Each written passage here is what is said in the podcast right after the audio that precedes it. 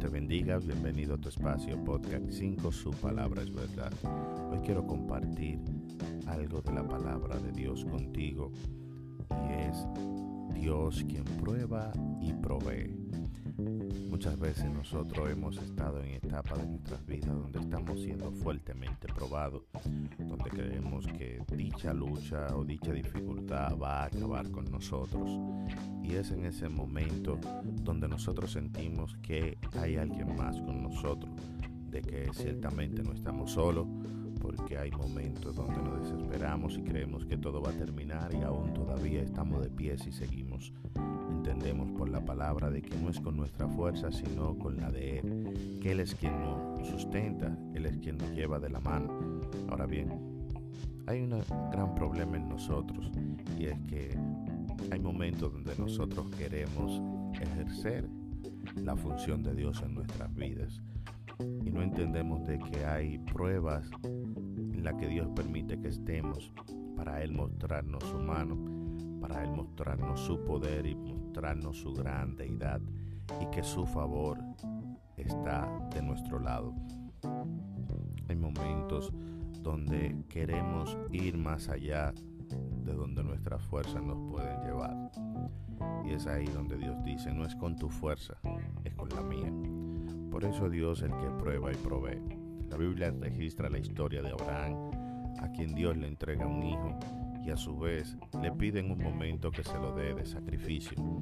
Resultaría difícil para cualquier padre poder sacrificar aquello que se le ha sido dado y más cuando éste anhelaba y amaba de gran manera a su hijo. Mas este hombre obedece la voz de su Dios y decide entregar a su hijo en sacrificio.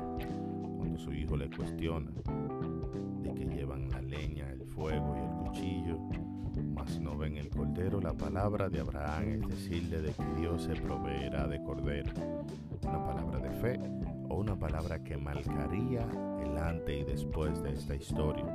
Esta palabra es muy importante porque Abraham no se atribuye la responsabilidad que le correspondía o que no le correspondía, más bien se la atribuye a Dios. Si se da cuenta, le dice ciertamente Dios se proveerá de cordero. No registra de que Dios va a proveerle el cordero. Porque Abraham entendía en ese momento que el cordero que iba a ser sacrificado, el que iba a ser la función de cordero, era su hijo Isaac. Más él entendía que por encima de toda situación Dios podía y puede proveer en medio de esa gran situación. Es allí que cuando llega la hora, Dios lo detiene y suple aquel cordero que hacía falta. Dios el que prueba y provee. ¿En qué dificultad nosotros a veces nos encontramos donde estamos siendo fuertemente probados? ¿Y qué actitud nosotros tomamos ante esta situación para nosotros poder ver la mano de Dios obrar? Atribuimos la responsabilidad al Dios que suple todas las cosas, al Dios que permite que nosotros caminemos a veces en lodo cenagoso, por peñasco, por piedra rebaladiza, para que Él pueda guiar nuestros pasos. Debemos de entender que el Dios que nosotros le servimos, pues es un Dios que prueba, pero que también provee. No hay nada que Él no pueda proveer. Jesús dijo ciertamente, las aves del cielo, mírenlas, no trabajan, ni la más mi Padre Celestial las alimenta. ¿Cuánto más no hará con ustedes?